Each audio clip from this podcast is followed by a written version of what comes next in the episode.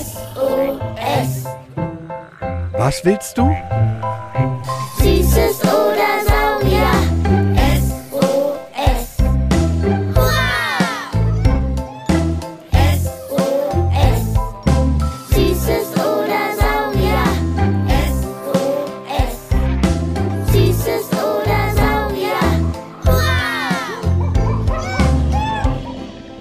Podcast über alles, was krabbelt, Stampft blubbert. und fliegt. Wir haben Süßes. Und wir haben Saurier.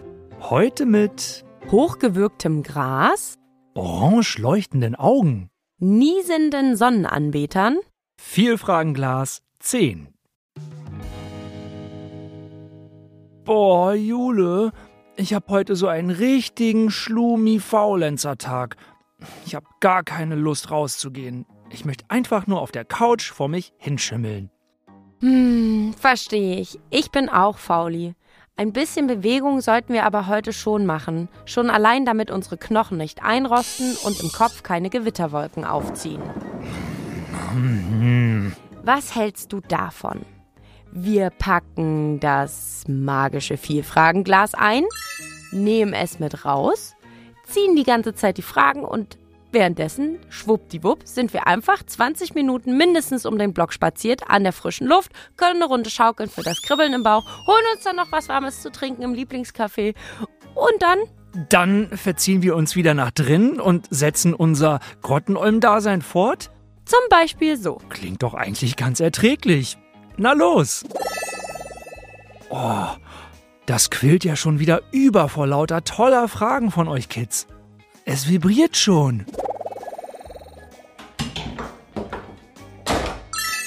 Los, als kleines Faulschwein darfst du heute auch anfangen mit ziehen. Au ja!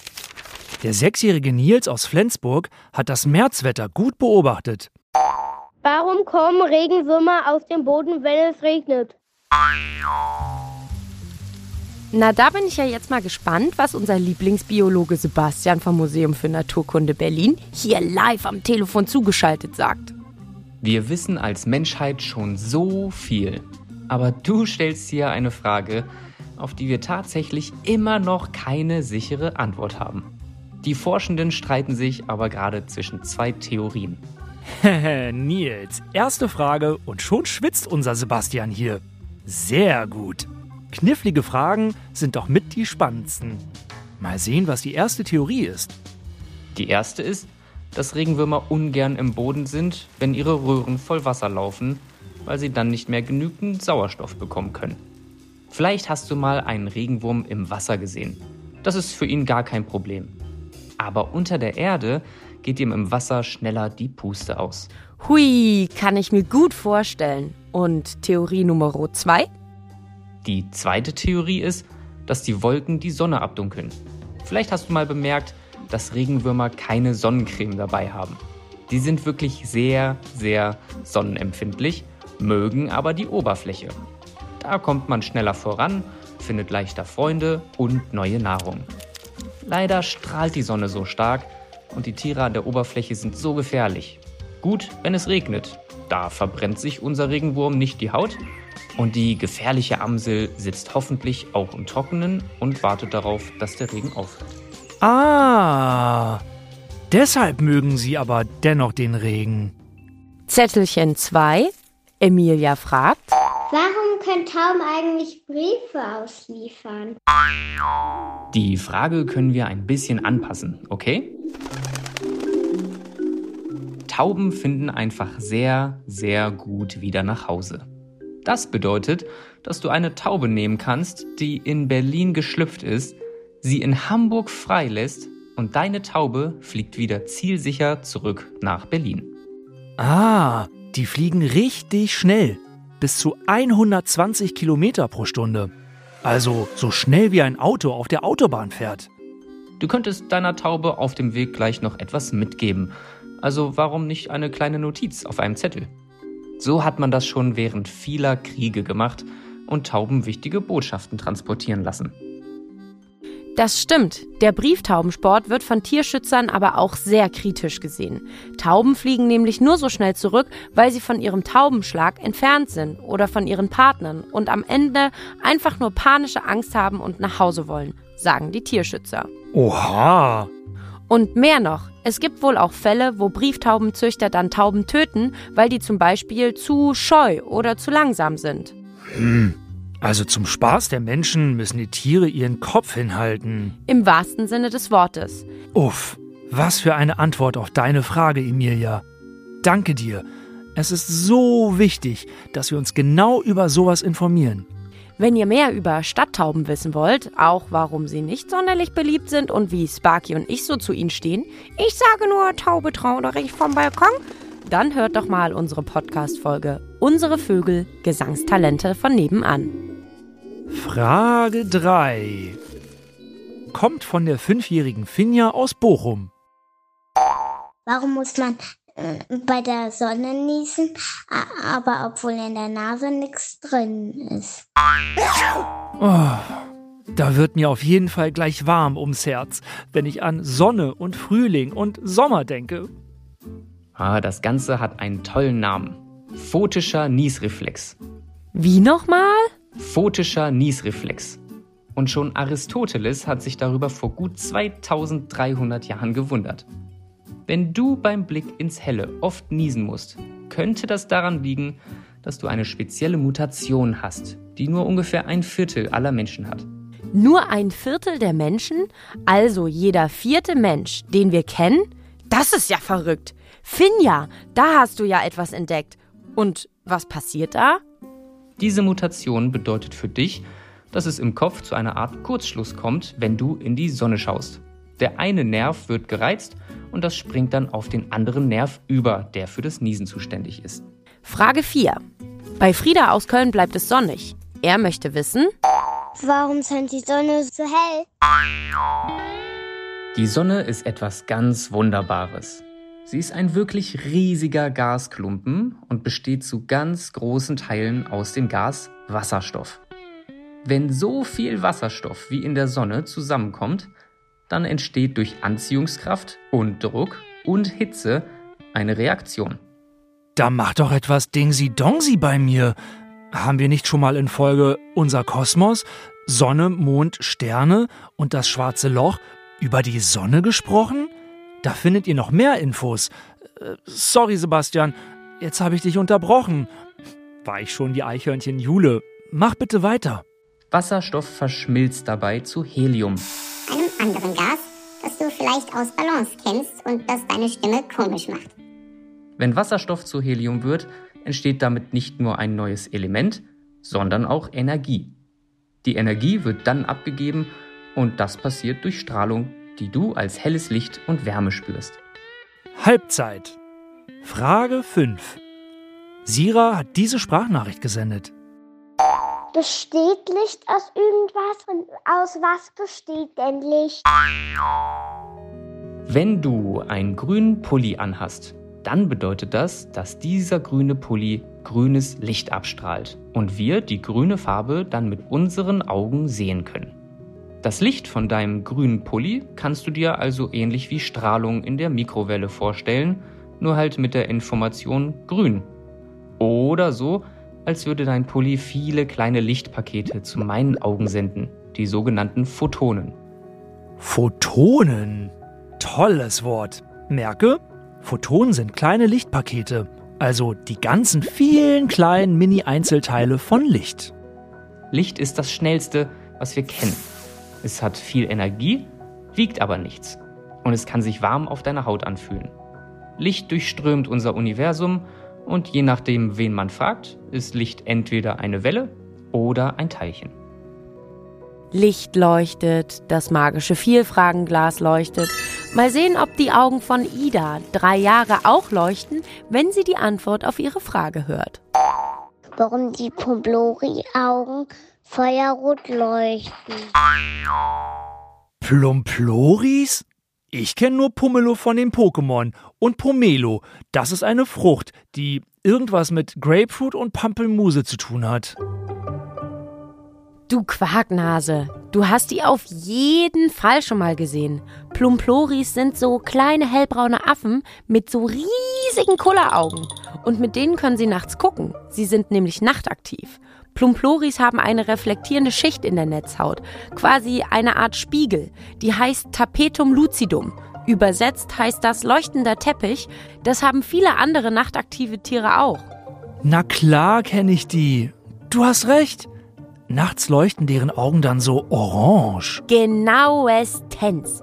Denn das bisschen Licht, was nachts da ist, fällt auf die Schicht, also das Tapetum lucidum, und die reflektiert das Licht. Und wenn das Licht sehr stark ist, dann kannst du nachts ein Plumplori von mehreren hundert Metern aussehen, also seine leuchtenden Augen. Und zack, haben wir Frage 7 vom sechsjährigen Kurt aus Kirchscheidungen. Warum ist Feuer heiß? Wenn etwas brennt, passiert eine chemische Reaktion, die Energie abgibt, die vorher gespeichert war. Das, was dann rauskommt, die Asche, hat kaum noch gespeicherte Energie. Und wo geht die Energie hin? Irgendwie muss die Energie also weg. Und das passiert beim Feuer als Strahlung. Du spürst diese Strahlung beim Lagerfeuer als helles Licht, das du siehst, und als Wärme auf deiner Haut, weil du Hitzesensoren hast. Die Hitzesensoren sind ziemlich praktisch, sonst würdest du dich sicher viel öfter verbrennen, wenn du etwas Heißes anfasst. Frage 8. Wer hätte das gedacht? Ist dem Feuer gar nicht so fern. Hannes, fünf Jahre alt, aus Rösrath bei Köln, will wissen, Aus was besteht Rauch? Wenn etwas, das man anfassen kann, verbrennt, dann zerlegt es sich dabei in viele kleine Teilchen, wie Asche. Stimmt. Hatten wir ja gerade schon. Diese Teilchen werden im Feuer ganz heiß gemacht und fliegen dann, weil sie so klein und heiß sind, auf und davon. Wir sehen das dann als Rauch. Du kannst das zu Hause mit deinen Eltern direkt und ganz einfach prüfen. Wenn du ein Teelicht nimmst und es auspustest, kannst du für einen kurzen Augenblick, wenn es noch qualmt, die Rauchfahne wieder anzünden. Die vielen kleinen Teilchen im Rauch leiten die Flamme dann weiter zum Docht und die Kerze brennt wieder. Aber nur mit mindestens einem Erwachsenen ausprobieren. Frage 9. Wir werden uns freuen. Kommt aus Leipzig. Der dreijährige Hermann ist einem runden Gemüse auf der Spur. Warum geht die Farbe nicht warten? Warum die Rotzähne? Tomaten sind, wie viele Beeren, schön bunt gefärbt. Bitte was?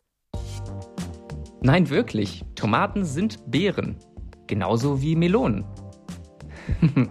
Jedenfalls benutzen Tomaten Carotinoide. Das sind bunte, natürliche Farbstoffe. Vielleicht kennst du auch grüne oder gelbe Tomaten, die gibt es nämlich ebenfalls.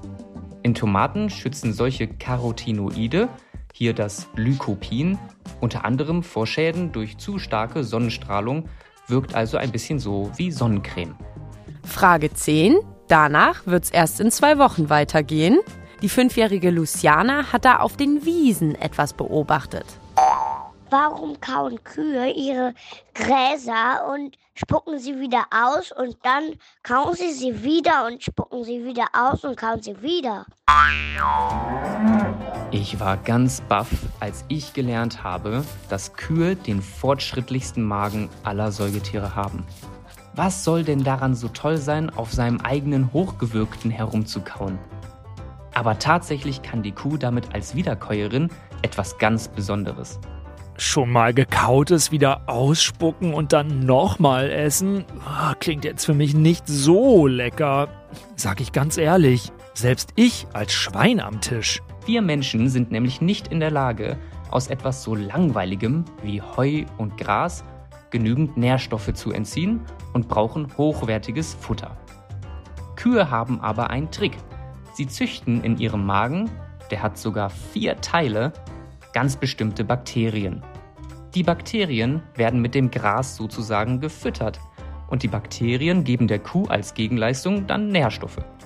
Bakterien haben aber keine Zähne und so macht die Kuh es den Bakterien leichter, wenn sie die Pflanzenfasern ganz klein zu breit zerkaut, quasi vorbereitet. Und das geht am besten, wenn sie das zweimal macht und nochmal Spucke dazu gibt. Okay. Oh, das ist doch schon ziemlich cool. Coole Kühe, hey.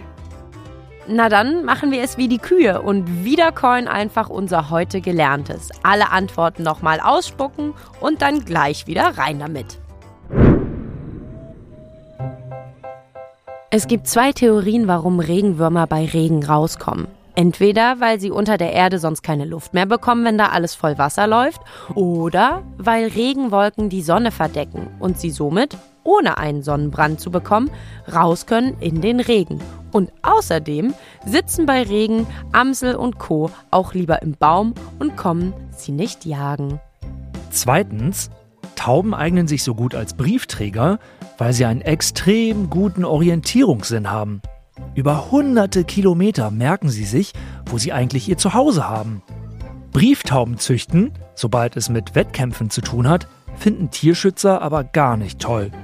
Drittens, etwa ein Viertel der Menschen, jeder vierte, muss beim in die Sonne gucken niesen. Das nennt sich photischer Niesreflex und ist eine Mutation, die sogar vererbbar ist. Viertens, die Sonne kann so hell leuchten, weil in ihr so viel Wasserstoff ist, der durch ganz viel Anziehungskraft, Druck und Hitze eine Reaktion auslöst. Er wird zu Helium, dadurch entsteht noch mehr Energie, die die Sonne abgibt und die wir dann als helles Licht und als warm empfinden. Fünftens, Licht ist ganz schnell und besteht aus ganz vielen Teilchen oder Wellen. Da streiten sich die Wissenschaftlerinnen und Wissenschaftler. Beides ist aber richtig. Wellen und Teilchen. Die Einzelteilchen des Lichts heißen Photonen. Sechstens. Die Augen des Plumploris leuchten nachts orange, da sich auf der Netzhaut dieser kleinen nachtaktiven Affen eine Schicht namens Tapetum lucidum befindet, die das bisschen Helligkeit, die es nachts gibt, reflektiert, also zurückwirft. Siebtens, Feuer ist heiß und hell, weil beim Verbrennen von zum Beispiel Holz eine chemische Reaktion passiert, bei der Energie entsteht. Die strömt aus und so wird das Feuer für uns heiß und hell. Nachdem etwas verbrannt ist, ist da dann nur noch Asche, fast ohne Energie. Achtens.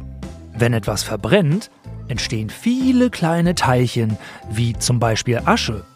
Werden die dann noch erhitzt, werden sie noch kleiner und heißer und wirbeln umher. Das ist dann der Rauch, den wir sehen. Neuntens, Tomaten sind Beeren. Genauso wie Melonen. Und sie gibt es ebenso wie Beeren in vielen bunten Farben. Rot, Gelb und Grün zum Beispiel. In Tomaten sind für uns Menschen wichtige Stoffe namens Carotinoide. Ein ganz bestimmtes von den Carotinoiden heißt Lycopin. Und das macht die Tomate rot. Zehntens. Kühe sind die coolsten, was den Magen angeht. Der ist super modern, besteht aus vier Teilen und kann, anders als der Menschenmagen, aus langweiligem Gras ziemlich viele Nährstoffe, die sie brauchen, ziehen. Dafür haben sie kleine Helfer, die in ihrem Magen sitzen. Bakterien. Die füttern sie immer und immer wieder mit Gras und Heu und die Bakterien bedanken sich dann mit den Nährstoffen aus dem grünen Kauderwelsch. Und los, Sparky Schlauschwein, jetzt zum Abschluss unserer Schweinebeinchen-Vertretungsrunde eine Runde schaukeln. Dann wirbelt es ja das ganze Wissen durch meinen Kopf.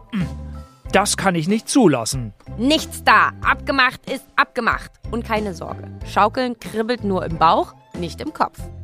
Na gut. Wenn ihr Fragen habt zu tollen Tricks von Tieren, zu Ratten oder sogar zu Fröschen und Salamandern oder sonst irgendeine wilde Frage aus unserer spannenden Welt, dann sendet Jule und mir, Sparky von der Berliner Sparkasse, eure Frage als Sprachnachricht an 0176 921 36 208 oder eine E-Mail an sos.mfn.berlin. In der nächsten Folge tauchen wir mal wieder ab und begeben uns auf Augenhöhe mit Oktopussen, Quallen und Korallen. Da erfahren wir, welche Meeresbewohner leuchten können, warum Oktopusse keinen Knoten in ihre Arme bekommen und welches Tier sich sein Fressen in den Mund schiebt und da noch, naja, was ganz anderes am Ende wieder rauskommt. Und jetzt, ich sage mich mal selber an, komme ich, der Scherzkeks vom Dienst. Sparky von und zu Schlauschwein. Wie nennt man eine Tomate auf dem Klo? Diplomate. Okay, Sparky, kannst du auch einen Witz ohne Pipi-Kaka?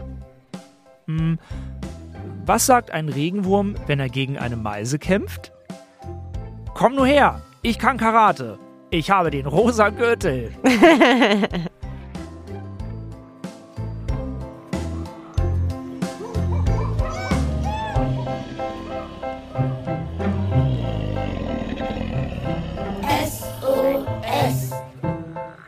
Was willst du?